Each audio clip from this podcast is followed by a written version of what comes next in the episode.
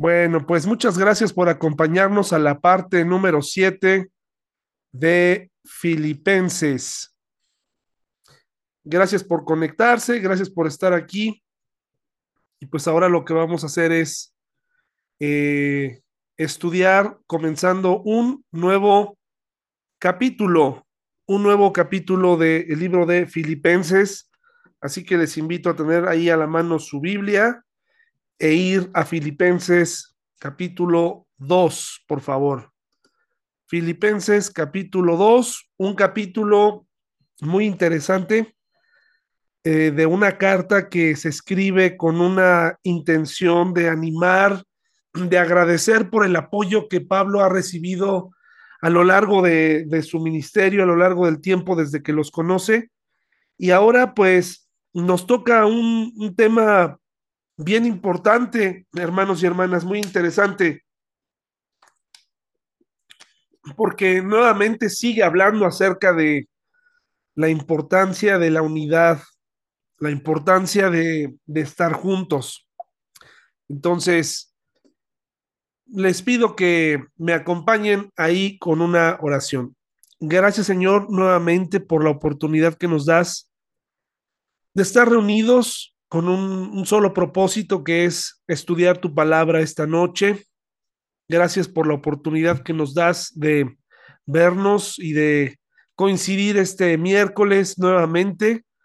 Y te pido por los hermanos y hermanas que no, no se han conectado, que no, no se conectan, que pues Señor, la, la, al menos el estudio grabado pueda llegar a ellos y que puedan unírsenos más adelante en un mismo sentir. En el nombre de Jesús, amén. Bueno, primero que nada les quiero preguntar ahí si todos nosotros tenemos o estamos familiarizados con eh, esta palabra que se llama, que dice estímulo, esta palabra que generalmente va directamente a los sentidos y que pues, pues es así, ¿no? Eh, nos, nos indica que algo provoca en nuestros ojos, en nuestra boca, en, en, en, nuestros sentidos, ¿no? Eh, la definición correcta es cualquier factor que puede desencadenar un cambio físico o de la conducta.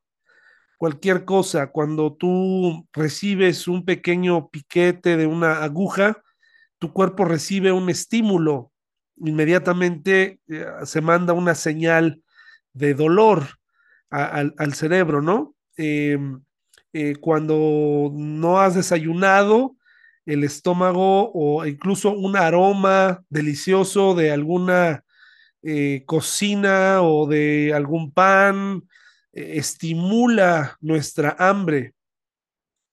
Entonces, la mayoría estamos totalmente familiarizados con esto de los estímulos, eh, incluso con, con, el pecado también, ¿no? Hay, hay cosas que nos estimulan a, a, pecar. Si no tenemos cuidado con lo que vemos, pues nos estimula también, ¿no? Eh, otra definición es cualquier objeto o evento que se encuentra a nuestro alrededor y causa una reacción llamada respuesta. Hay una respuesta para los estímulos. Eh, en la vida espiritual es lo mismo. Eh, hay cosas que nos estimulan, eh, así como hay cosas que nos desalientan, hay cosas que nos deben estimular, eh, nos animan y provocan una reacción en nosotros. Por ejemplo, cuando los hermanos ven, los hermanos que cada domingo o cada vez que pueden, ofrendan y ven los resultados eh, de la construcción, se estimulan a continuar dando. Sería contrario si pudieran ver que no avanzan las cosas, pues sentirían desánimo. En la imagen que tenemos aquí vemos a un hombre que está siendo estimulado para ver mediante un aparatito, se arroja un poco de luz para dilatar la pupila, etcétera, y poder ver eh, medir qué tanto ve. Entonces, es muy interesante porque hoy tenemos esta palabra en el Filipenses capítulo 2. Eh, Pablo la utiliza y con esa palabra apela a nosotros. Mire lo que dice Filipenses 2.1. ¿Hay algún estímulo en pertenecer a Cristo? ¿Existe algún consuelo en su amor? ¿Tenemos en conjunto alguna comunión en el Espíritu? ¿Tienen ustedes un corazón tierno y compasivo? ¿Cómo Pablo comienza a plantear de manera amorosa a filipenses, a los filipenses, no los está exhortando, pero les, les está haciendo una pregunta y es curioso porque la mayoría de las versiones eh, no ponen los signos de, inter de, interrogación en este versículo, solamente los ponen como una, pues un, un, un enunciado, pero aquí la nueva traducción viviente, las algunas versiones más modernas, ni siquiera la, la, la nueva versión internacional le pone los signos de interrogación, esto no es poca cosa, a mí se me hace importante porque eh, aún es más importante la, la, pregunta, es un desafío para las personas que están leyendo la carta. Eh, no es que Pablo lo haya inventado, sencillamente, perdón, que los, los traductores hayan puesto ahí los signos de interrogación porque se les antojó, sencillamente porque aún sin los signos de interrogación, es un reto. Pero la pregunta aquí con la que comienza este estudio hoy y es el reto, ¿hay algún estímulo en pertenecer a Cristo? Es decir, eh, tenemos algo que en Jesús eh, que, que provoque algo, ¿hay algo que esté provocando el tener a Jesús en nuestro corazón? ¿Hay algo que está cambiando nuestra vida desde que vinimos a, a Jesús? ¿Está ocurriendo algo? Así como si alguien te arroja eh, un rayo de luz en los ojos, ¿hay una reacción? Eh, si estás recibiendo eh, alguna, algún insulto, ¿hay una reacción de tu parte? Así como nuestros sentidos reaccionan cuando vinimos a Cristo y a partir de ahí hay algún estímulo, por eso Pablo dice, algo está pasando, hay alguna respuesta al pertenecer a Cristo, somos diferentes al ser cristianos, estamos respondiendo diferente ante las circunstancias de la vida, respondemos diferente ante el tráfico, ante la falta de trabajo, ante la tentación misma, ante el amor, algo está estimulándonos desde que pertenecemos a Cristo, sirve de algo, sirve de algo pertenecer a Cristo, hay algo que está cambiando en ti. ¿Qué, qué te estimularía a ti a, asistir, ¿no? O, a, o, qué te estimula esta noche a estar en este estudio? Eh, Jesús mismo o, o, que a lo mejor algún amigo en común se conecta ¿Qué, ¿Qué, está pasando? ¿Qué es lo que provoca este estímulo en nuestra vida? Algo debe estar, algo debe ocurrir, hermanos y hermanas, desde que vinimos al Señor, debe haber un estímulo. Eh, ¿Por qué estamos aquí esta noche? ¿Por qué vamos a la iglesia? ¿Cuál es la respuesta desde que vinimos a Cristo? Por eso él dice, ¿hay algún estímulo en pertenecer a Cristo?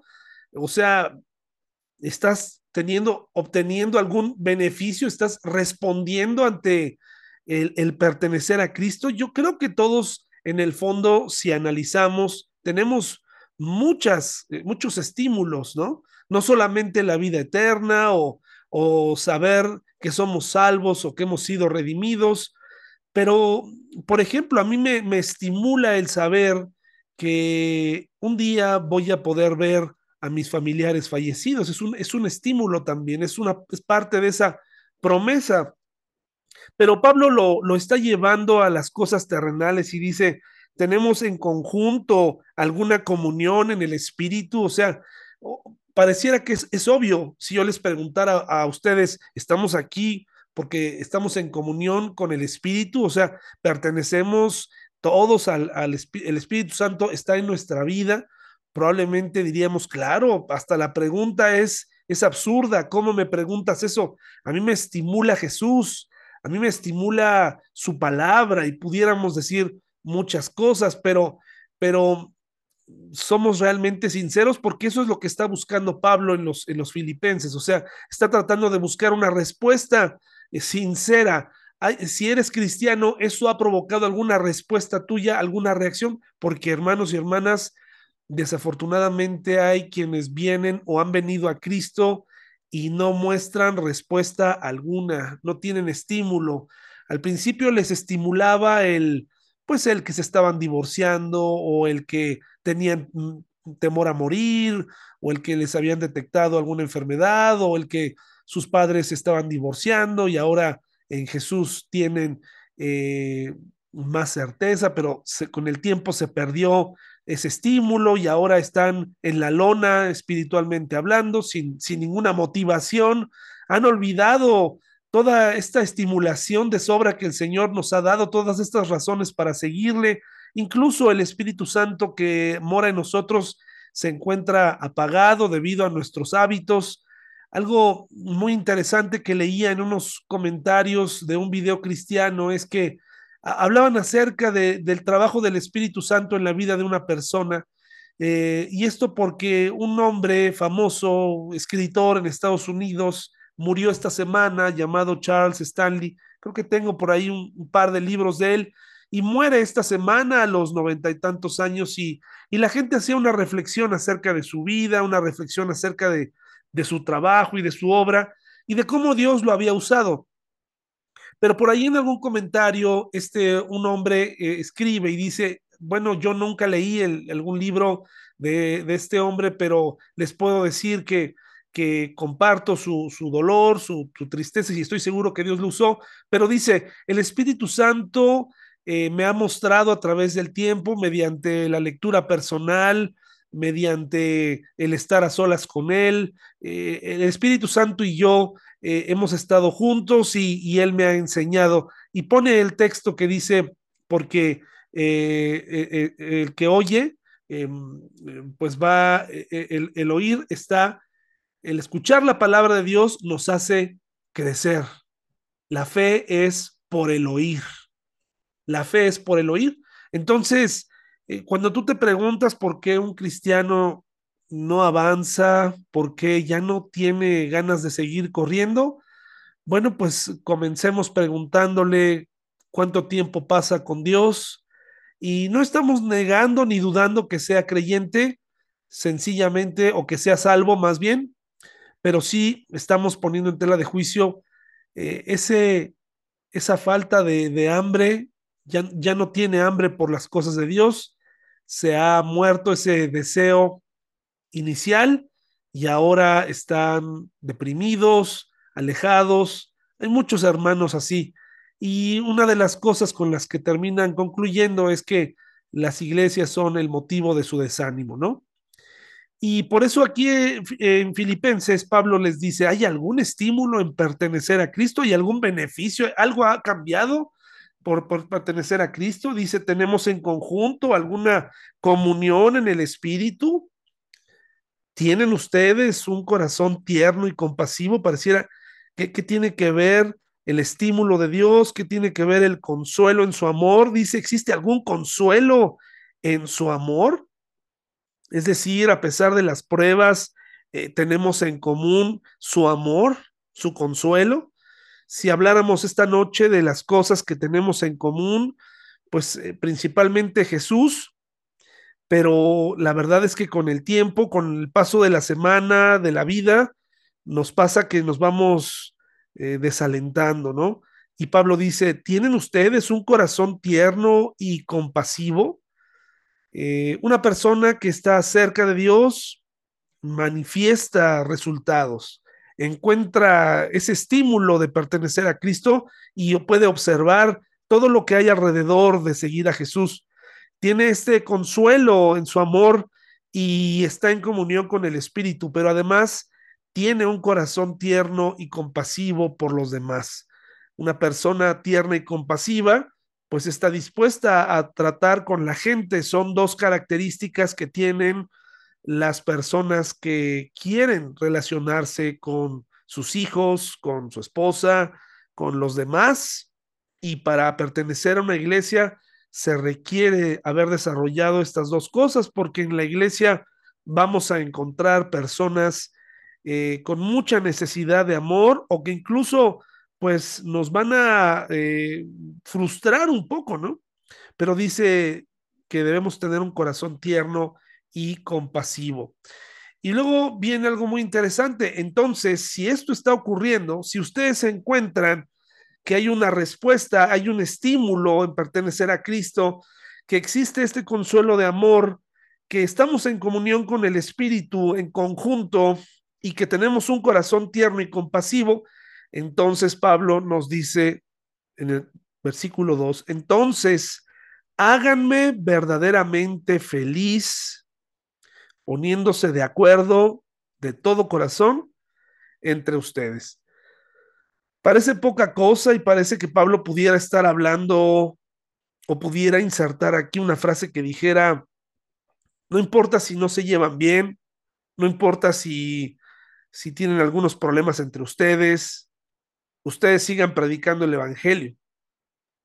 Parece que lo que, lo que Pablo les está tratando de decir es, sigan unidos, eh, de verdad, manténganse de acuerdo. A donde quiera que vayan, pónganse de acuerdo, filipenses. Si se van a cambiar eh, el lugar de reunión, pónganse de acuerdo. Si van a hacer bautismos, pónganse de acuerdo. Si van a nombrar ancianos o diáconos, pónganse de acuerdo. Dice Pablo de manera humana, esto me va a hacer feliz. Pareciera que hoy en día las desuniones, la deslealtad, el, usar las iglesias y luego desecharlas como un Kleenex, eh, es algo que se pone de moda, es algo común. Por eso aquí dice, pónganse de acuerdo entre ustedes y luego todavía pone más eh, el reto, amándose unos a otros y trabajando juntos con un mismo pensamiento y en un mismo propósito. Esto es muy trascendental porque hay ocasiones, hermanos y hermanas, donde pareciera que no estamos del mismo lado, ¿no? Pareciera que las personas eh, se resisten a formar parte de la iglesia. Están ahí, pero se resisten a amarse unos a otros y a trabajar en un mismo pensamiento y en un mismo propósito. Dejen ustedes a trabajar juntos en, en, un proyecto.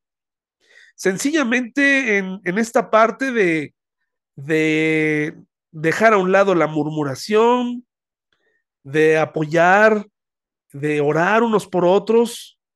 Parece ser que cada uno tiene sus propios pensamientos, sus propios proyectos, eh, sus propios propósitos. Todo mundo resulta ser un gran predicador, todo mundo resulta ser un gran teólogo, todo mundo da la mejor clase, eh, todo el mundo, pero no lo hacen. Y cuando el mundo nota esto en, las congregaciones, cuando logra el diablo insertar en la mente de las personas la desunión, la falta de compañerismo, la paciencia, el perdón, el participar, eh, en este momento la iglesia no ofrece reuniones para todo tipo de personas, eh, es decir, solamente está generándose la reunión de jóvenes, está la reunión de mujeres que es la reunión más estable, pero aún así hay mujeres que no, ni por error, se van a unir y podemos encontrar que varias de ellas van a decir, estoy muy ocupada, ¿no? Eh, pero uh, encontraremos algunas que podrán decir, es que yo no me reúno porque ahí nada más se reúnen para chismear, ¿no? eh, entonces no solamente no van, sino que reparten murmuración, ¿no? Y así en las demás áreas de la iglesia. Entonces Pablo les dice a ellos, oye, que no tenemos algo en común, que no, que no tenemos un mismo propósito, pues entonces compórtense así entre ustedes, ámense, hablen, pónganse de acuerdo. Dice el versículo 3, no sean egoístas, no traten de impresionar a nadie, sean humildes, es decir, considerando a los demás como mejores que ustedes, como lo veíamos el, domingo, y, justamente me, me faltó leer un versículo clave en la vida de Juan el Bautista. No solamente él se entregó a los demás y al propósito y a Dios, y entregó la estafeta a Jesús y renunció al número uno para convertirse en el número dos, sino que todo eso que hizo, aunque no recibió aplausos de los hombres, acuérdense que Jesús expresó que no había habido profeta como él, un hombre que había sido capaz de dejar lo que según el mundo le podía corresponder. Dice, no se ocupen solo de sus propios intereses, sino también procuren interesarse en los demás, tengan la misma actitud que tuvo Cristo. Nos vamos a detener un poquito en esto porque de verdad las iglesias en muchas ocasiones no nos detenemos a hablar sobre esto y, es importante. En el listado que Pablo nos dice es, no seas egoísta, eso lo estamos viendo en mi corazón engañoso, la capacidad que tenemos para pensar en nosotros mismos. Luego no trates de impresionar a nadie. Muchas iglesias son prácticamente un concurso de ver quién se sabe más versículos o quién aparenta más santidad. Sé humilde. Y si no comprendimos qué cosa significa la humildad, es considerar a los demás como mejores, considerar a los demás salir de este mundo en donde, en este país donde por todas las fronteras colindo yo, estoy yo y hasta el último yo. Considera a los demás como mejores, asiste a la iglesia eh, sabiendo esto y va a ayudar y va a servir muchísimo en nuestras relaciones personales va a servir bastante. Luego dice que nos debemos interesar por los demás, no solamente por las cosas que me gustan, sino que también voy a hacer otras cosas. Necesitamos ayuda en este momento en varias cositas que están haciendo solamente algunas personas, ¿no? Cosas pequeñas, pero importantes que requieren tiempo pensar en los demás. En, en, la iglesia estamos tratando de celebrar, ¿no? Desde hace tiempo los cumpleaños y también es un ministerio bastante estable desde algunos años, donde Liz nos ha ayudado, donde Mavi nos ayuda, pero necesitamos también a otras personas que se incorporen, ¿no? Interesarte en los demás, no solamente tomar los estudios, eh, que te gustan y ya, sino realmente tomar todo lo que puedas para seguir aprendiendo porque la fe va a crecer con el oír la palabra de Dios. Vas a sorprenderte de los resultados de conectarte una hora y escuchar su palabra y ponerla en práctica. Y después remata con tener la misma actitud de Jesús que convivía con toda clase de personas y tenía paciencia y tenía amor y tenía una actitud de servicio y aquí nos la describe perfectamente, hermanos y hermanas. Este es un estudio muy práctico con el que nos podemos ir y ponerlo en práctica en la familia y ponerlo en práctica inmediatamente, hermanos y hermanas, terminando esta, esta reunión. Miren lo, cuál era la actitud de, de Jesús, dice el versículo 5 tengan la misma actitud que tuvo Cristo Jesús, aunque era Dios, no consideró que el ser igual a Dios fuera algo a lo cual aferrarse. Si nosotros nos aferramos a lo que consideramos que somos, por ejemplo, bueno, yo me considero el pastor y por lo tanto tengo una jerarquía, ya se arruinó eso, hermanos y hermanas. En la iglesia no hay jerarquías, hay orden hay responsables. Eh, entonces, eh, pero cuando empezamos con esto, no, pues es que yo tengo ya muchos años de venir a esta iglesia y tengo derecho a mirar menos a los que acaban de llegar. Eh, entonces, tener cuidado porque el Señor Jesús mismo no consideró que el ser igual a Dios fuera algo a lo cual aferrarse. En cambio, ¿qué hizo? Renunció a sus privilegios divinos, adoptó la humilde posición de un esclavo y nació como un ser humano. Cuando apareció en forma de hombre, se humilló a sí mismo en obediencia a Dios y murió en una cruz como morían los criminales. Fíjense a quién estamos siguiendo, hermanos y hermanas. Recuerde, por favor, cuando llegue a la iglesia y cuando, cuando le diga a las personas que usted es cristiano, recuerde a quién está siguiendo.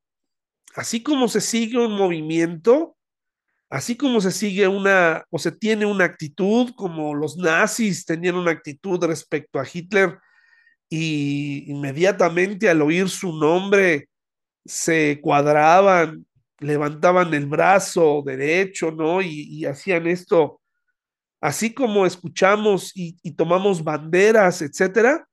Nosotros estamos siguiendo al Dios verdadero, a Jesús, el Hijo de Dios, que tuvo una actitud humilde, una posición de un esclavo. Eh, no, no creo que sea necesario describirles a ustedes. No estamos hablando de tirarnos en, un, en el piso para que alguien pase, una falsa humildad. Estoy hablando de una persona interesada, sincera, que aprende, que sabe que sigue a un hombre, el, el, fundador, por llamarlo así, el Hijo de Dios, fue la persona más humilde. En las organizaciones, hermanos y hermanas, y es peligroso comparar la iglesia con las organizaciones seculares, pero solamente para entender cómo funciona.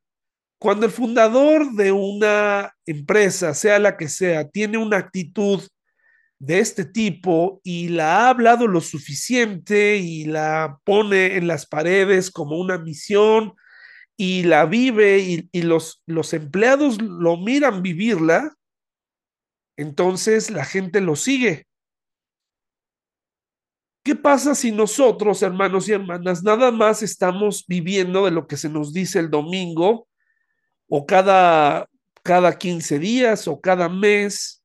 Y si no estudiamos el andar de Jesús, ¿a quién vamos a imitar? Pues a lo que vemos. Si pasas mucho tiempo en la televisión, si pasamos mucho tiempo con la música, si pasamos mucho tiempo en, en todo eso, eso está marcando nuestra conducta, pero si estamos con Jesús, eso sin duda se va a ver eh, en nuestro trabajo, en lo que hacemos todos los días. Dice el versículo 8 de Filipenses 2, se humilló a sí mismo en obediencia a Dios y murió en una cruz como morían los criminales. Pero ¿qué pasó con él? Por lo tanto, Dios lo elevó al lugar de máximo honor y le dio el nombre que está por encima de todos los demás nombres. A su tiempo el Señor Jesús fue exaltado y regresará como rey. Y lo mismo sucederá con nosotros. Hay muchos pasajes en la Biblia que nos hablan de que el último será el primero en cuestión de humildad, de no es necesario alardear de lo que sabemos, lo que tenemos, sino que es muy importante amar y mostrárselo a las personas que nos rodean. Es difícil amar, es difícil perdonar, es difícil vencer nuestro ego, sí, pero tenemos al Espíritu Santo que nos hace capaces de hacer todo esto. Dice, por lo tanto, Dios lo elevó al lugar de máximo honor y le dio el nombre que está por encima de todos los demás nombres, para que ante el nombre de Jesús se doble toda rodilla en el cielo y en la tierra y debajo de la tierra, y toda lengua declare que Jesucristo es el Señor para la gloria de Dios Padre. ¿Qué tuvo que hacer Jesús primero que nada para llegar a este punto de exaltación? Se humilló. Mm, gracias a esa humillación, a esa decisión de amor por ti y por mí, gracias a esa actitud de humildad, él ha llegado a muchas personas y aquellos que lo rechazan un día lo verán y toda rodilla soberbia, todo ojo altivo, se humillará delante de él. Hay ocasiones en las que nos cuestionamos cuando no leemos nuestra Biblia y no estamos muy cerca de Dios. Si nos cuestionamos si lo que creemos es verdad. Lo he visto muchas veces y lo he visto en mi propia vida. Cuando me alejo, no hay estímulo. Me estimulan otras cosas. Me estimulan a alejarme. ¿Quieres recibir estímulos? ¿Quieres volver a, sentir este deseo, este primer amor ardiendo dentro de ti? Haz lo que tienes que hacer. Haz lo básico. Toma tu Biblia. Ora a Dios. Búscale todos los días. Congrégate. Cántale. Yo no sé qué puede resolver las personas sin él o cómo lo resuelven. Yo no sé cómo podemos pensar que podemos vivir sin este estímulo de parte del Señor. Yo no lo entiendo. ¿Cómo podemos competir con un mundo lleno de estímulos que nos hacen responder con pecado? ¿Cómo podemos darle competencia si no nos interesa tener comunión con el Espíritu Santo y con otros hermanos? Esta es la primera parte de el capítulo 2, la parte 7 de la carta de Filipenses y todavía hay mucho más, pero por lo pronto esto, hermanos y hermanas, se puede aplicar inmediatamente en el hogar. Cede, sé como Jesús. Eso nos lo, nos lo pide inmediatamente. Hermanos y hermanas, pues muchas gracias por haberse conectado esta noche. Mm, es muy elocuente el pasaje, es muy claro es muy práctico y podemos irlo a poner en práctica ya y no tenemos por qué darle más vueltas ni ejemplos porque de eso hemos estado hablando últimamente. Hermanos, pues cuídense mucho y nos vemos el domingo, primero Dios.